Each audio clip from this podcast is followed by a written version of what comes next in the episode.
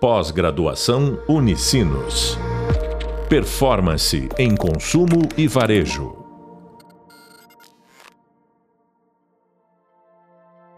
Olá, sejam muito bem-vindos ao podcast da disciplina Jornada do Consumidor.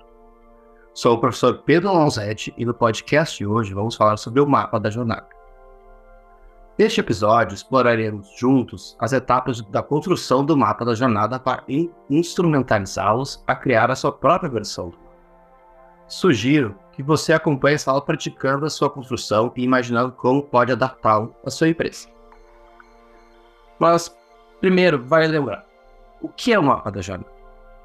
Ele é uma ferramenta visual que ajuda os profissionais e as empresas a entender as necessidades e desejos de seus clientes indicando o comportamento, os desejos, as expectativas, os pontos de contato e os pontos de dor do consumidor, ou melhor, da persona do seu cliente. Construir um bom mapa da jornada pode trazer benefícios para as empresas, como uma melhor compreensão do cliente.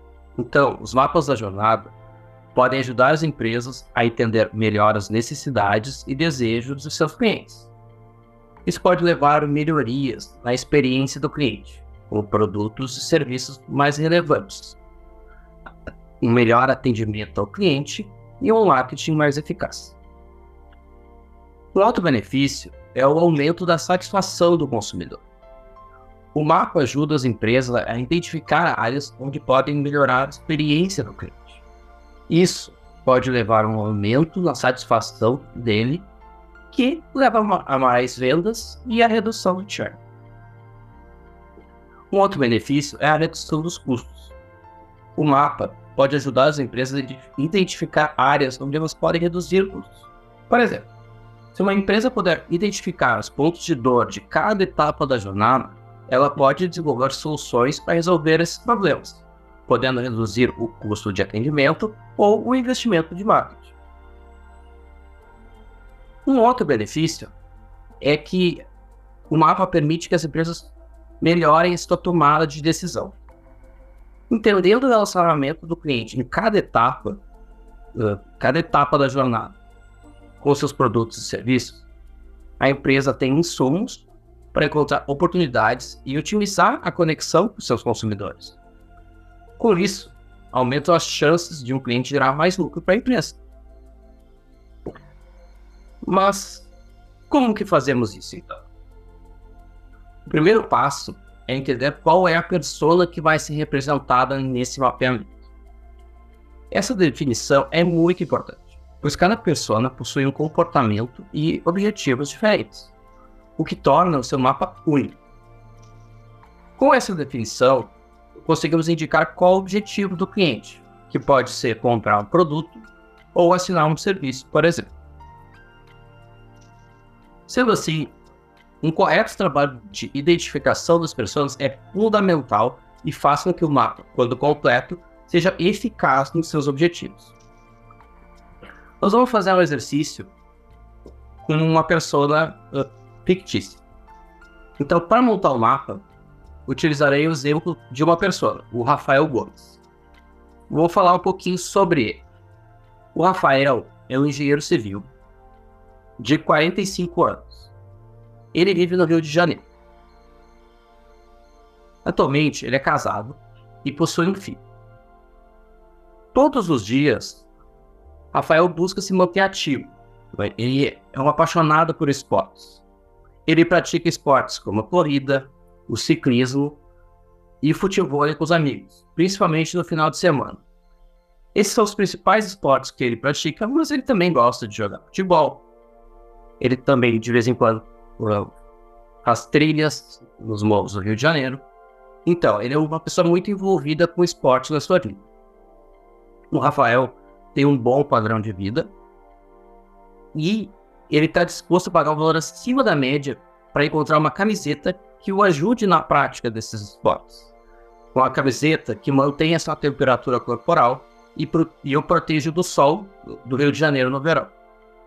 Ele quer uma peça confortável, durável e que ajude a sua performance no esporte. Para esse exercício, também vou criar uma empresa fictícia. que é a Performa. Ela é uma fashion tech que produz peças destinadas ao público esportista, utilizando tecidos tecnológicos com o objetivo de facilitar a evaporação do suor e também equilibrar a temperatura corporal do seu cliente, do seu consumidor. A empresa atualmente possui um e-commerce, quer lançar um aplicativo, mas que ainda não está sendo utilizado, não foi para o mercado, mas ela também já comercializa seus produtos através de marketplaces de esportivos. Com isso, a gente pode fazer esse exercício através da persona do Rafael, que tem o objetivo de comprar uma camiseta de alta performance da Perform.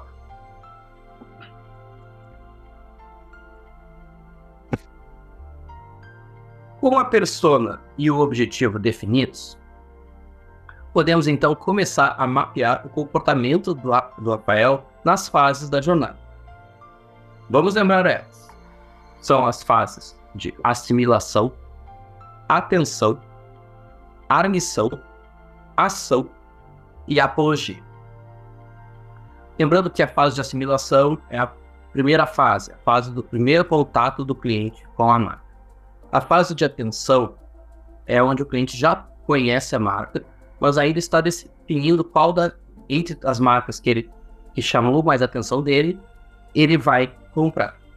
Na fase de admissão, o cliente está procurando mais informações sobre a marca, sobre o produto. Na fase de ação é onde ele realmente compra, né? Ou assina o serviço, compra. Nesse caso seria comprar, comprar a camiseta. E a fase de apologia é onde o cliente já teve um bom, uma boa experiência e ele então fala bem para os seus próximos sobre a marca. Primeiro passo do nosso mapa é imaginar quais os comportamentos que o consumidor teria durante a sua jornada. Quais comportamentos que o Rafael tem no processo, todo o processo de compra e consumo da camiseta de, que vai melhorar a performance dele no esporte. Então, no início, na fase de assimilação, a nossa persona entende que quer uma camiseta com os atributos necessários para a prática do esporte. Mas ela desconhece as marcas que têm esse tipo de produto. Rafael estava acostumado com camisetas comuns, não com tecidos especiais, mas sim camisetas mais, mais que tem mais em abundância no nosso mercado. Mas isso não era suficiente para ele. Então ele estava buscando compreender mais sobre esse mercado. Nesse processo, ele conheceu a Perform, assim como outras marcas, mas ele gostou da Perform e gostou também de mais uma marca concorrente. Então ele está tentando definir entre as duas. Assim, ele passa a buscar mais informações sobre essas marcas e também sobre seus produtos em diversos canais. Ele busca, então, uh, entender mais sobre o que ele está procurando. No terceiro momento, uh, o Rafael ele acredita que a Performa é potencialmente a melhor escolha para ele. Ele viu então nos canais e entendeu que provavelmente é a Performa que ele vai vai querer. Porém, ele é um consumidor muito exigente, né? E ele quer ter certeza dessa escolha. Para isso, o Rafael pergunta para os seus colegas do futebol, que ele tem contato semanalmente, se eles conhecem a marca ou se já utilizaram os produtos da marca ou utilizam no dia a dia. Mas o Rafael não se mantém só nisso. Ele busca informações nos reviews do site, então olha no site da Performa e vê o que, que outros clientes estão falando sobre os produtos. E também busca nas redes sociais. Vai nas redes sociais da marca. Também busca ver se alguns uh, influenciadores que ele, que ele consome nas redes sociais que falam sobre esporte também utilizam a marca. Por fim, ele está decidido Chegou a hora da compra, a fase da ação.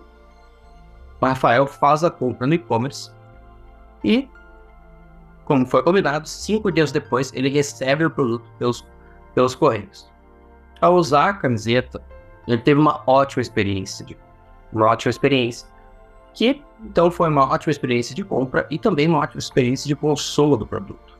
O produto até superou as expectativas dele. Com isso, o Rafael começa a recomendar a camiseta para seus amigos, para sua família, né, para aqueles que buscam também um produto que seja bom e confortável para praticar esporte. Esses foram os passos que a nossa persona seguiu durante a sua jornada. Mas não, não podemos ver somente isso. Temos que entender quais foram suas emoções e expectativas no processo. Nós vimos que no início, né, e podemos pensar que o, o Rafael provavelmente se sentia meio perdido. Ele desconhecia as possibilidades, desconhecia quais eram as marcas que existiam no mercado, né, desconhecendo os tipos de produto que ele poderia encontrar.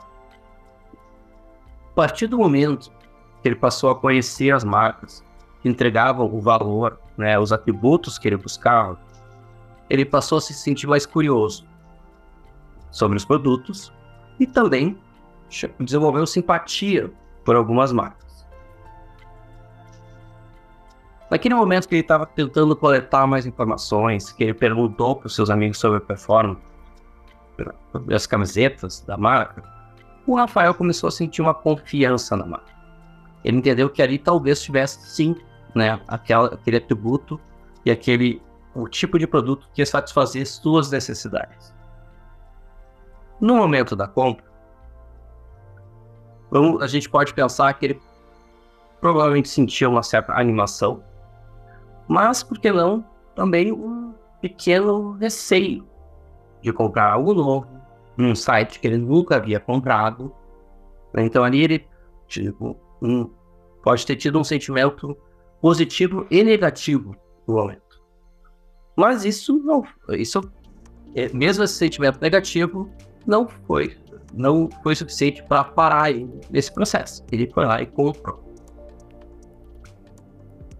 Durante a utilização, essa experiência de compra, pensando que ela deu tudo certo, ele comprou a camiseta, chegou em cinco dias, que era o prazo que tinha sido combinado.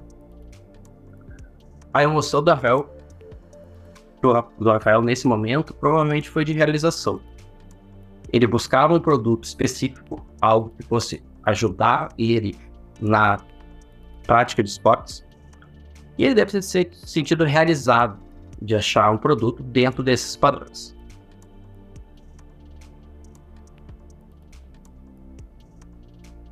Mas, para que ele conseguisse evoluir na sua jornada com a performance, foi necessário que o Rafael tivesse contato com a marca e construísse sua relação com ela. Isso se deu através dos pontos de contato. E aí a gente tem que pensar e colocar no papel. Quais foram os pontos de contato que ele possivelmente teve interação? São muitas as possibilidades. Lá no início, a gente pode pensar que ele pode ter conhecido a marca através dos anúncios nas redes sociais que ela faz, navegando nos marketplaces de produtos esportivos. Até mesmo ele pode ter conhecido no anúncio nas revistas especializadas de esporte que o Rafael consome, que a marca está lá, presente. Mas ainda é possível que o Rafael tenha conhecido a marca um amigo, né, que estava praticando ciclismo com ele e utilizando a marca.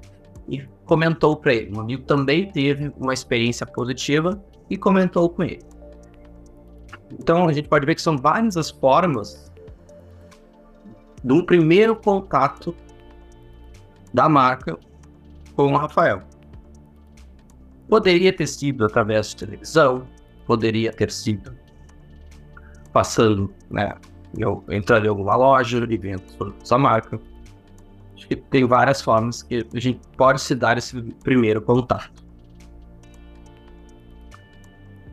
O primeiro contato foi feito e como que ele fez para procurar mais sobre a marca, entender ela e compreender que ela era uma das que iria dar o que ele buscava. Rafael foi, foi atrás, então, de canais mais proprietários. Ele procurou o site dela, já sabia o nome da plataforma, e foi atrás do site. Lá onde ele viu os produtos disponíveis e também procurou saber mais sobre a marca, sobre seus valores. Além disso, ele viu nas suas redes sociais alguns depoimentos de influenciadores. E também ele havia assinado a newsletter para saber mais sobre a marca. Então ele recebeu alguns e-mails com conteúdos que o influenciaram a ter uma atitude positiva frente à marca, frente à performance. Por fim, ele ainda foi impactado por a retail media nos marketplaces esportivos que ele costuma visitar. Para confirmar sua escolha, o Rafael foi lá e conversou com os amigos. Né, os amigos que, conheciam ou não a marca, que usavam ou não produtos da marca. Leu reviews no site da marca, entenderam então o que os outros consumidores estavam falando, pesquisou no, no Google sobre o tecido, né, a tecnologia do tecido que era utilizado, para procurar um pouco mais, entender um pouco mais sobre isso e além disso, nos sites uh, especializados, né, ele participou de fóruns e viu, leu algumas opiniões das pessoas sobre a marca.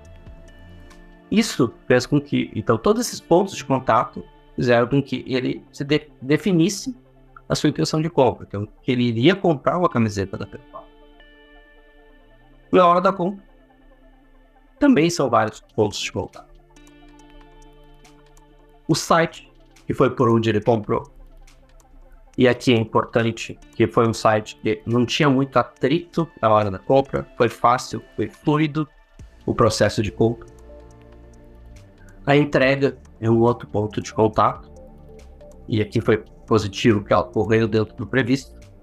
A embalagem do produto. A Performance entrega o produto numa embalagem customizada, uma embalagem bonita. Isso gera uma percepção positiva no cliente. Então também contribui, esse ponto de contato também contribui. E por fim, o uso da camiseta, é que entregou o que, o que vendeu, entregou o que prometeu.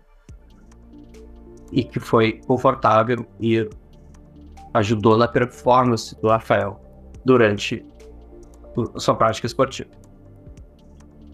Toda essa experiência foi ótimo para ele. Isso tornou o Rafael um defensor da luta um advogado, no qual ele fala, então, os seus outros pontos de contato dela, em, conversa de amigos, né, do seu grupo, da sua família. E ele também, ainda que indiretamente, quando posta praticando esportes, ele tá com a marca. Ele mostra seu uso nas redes sociais. Então ele vira um canal, ele vira um, um ponto de contato da marca para as outras pessoas. Assim como lá no início talvez o amigo praticando ciclismo com ele foi um ponto de contato e ele vai ser para outras pessoas para trazer, eh, para levar a marca, né, levar a performance até outros consumidores. Mas, apesar de toda essa jornada positiva, essa experiência boa que ele teve, o Rafael sofreu alguns pontos de dor nesse processo. Lá no início, além do, total, do desconhecimento das marcas que ele tinha, que existiam e tinham esse tipo de produto, o Rafael nem sabia que tipo de tecido que ele deveria procurar. Rafael, na realidade, nunca havia entendido muito sobre tecidos, nunca, nunca tinha procurado sobre tecidos. Né? Então, quando as marcas falavam do tecido, mais tecnicamente sobre o tecido, sobre sua composição, isso para ele não era algo relevante, porque ele não entendia quais eram as diferenças neste caso. Aqui então, trazer os atributos, trazer os benefícios que o tecido traz para o Rafael é muito mais importante. Só que também trazer na sua comunicação esses benefícios não é talvez total suficiente para o Rafael. Porque ele tinha uma desconfiança se o que as marcas estavam comunicando era um verdadeiro frente aos atributos que o produto, né? Se os atributos do produto realmente faziam o que prometiam. Então ele teve que se eh, convencer através dos pontos de contato com a marca que realmente o produto cumpria o prometido. Na hora de comprar, o Rafael tinha medo de comprar em um site que nunca tinha feito uma transação antes. Né? Colocar o seu cartão de crédito, fazer essa compra, né? se entregar tempo, é mesmo se entregar o produto. Né? Então, isso foi um ponto, um ponto de dor, mas que não impediu ele, porque o site pareceu seguro, o site teve um fluxo de compra bom, rápido e fluido. Mas isso foi levado em consideração na hora da compra. Né? Foi um ponto de dor, Rafael. Esses são os pontos, e tendo tudo isso em vista, a gente consegue criar um mapa da jornada para o Rafael. Pra como ele compra, né? Todo o processo dele na compra da camiseta da Perform. Esse foi um exemplo de como se dá a criação do mapa da jornada. E esse exercício pode ser adaptado para qualquer tipo de marca, produto ou serviço. Mas é muito importante que se busque compreender bem o cliente e criar as pessoas correspondentes aos tipos de consumidor que a marca tem. Para que esse processo seja bem feito, é muito recomendável que se envolvam várias pessoas diferentes na criação da persona, do mapa, e que sejam pessoas de diferentes áreas da empresa, que tragam diferentes, diferentes visões. Isso enriquece a construção do mapa e torna ele muito mais completo. Uma visão muito melhor sobre o cliente, sobre o consumidor. E, o seu, e também o seu caminho para chegar ao objetivo, né, a compra do produto, a compra do serviço. Espero que agora você tenha mais informação e as ferramentas necessárias para criar um, um mapa da sua marca. Vamos à obra. Bons estudos, um abraço e até breve. Pós-graduação Unicinos. Performance em consumo e varejo.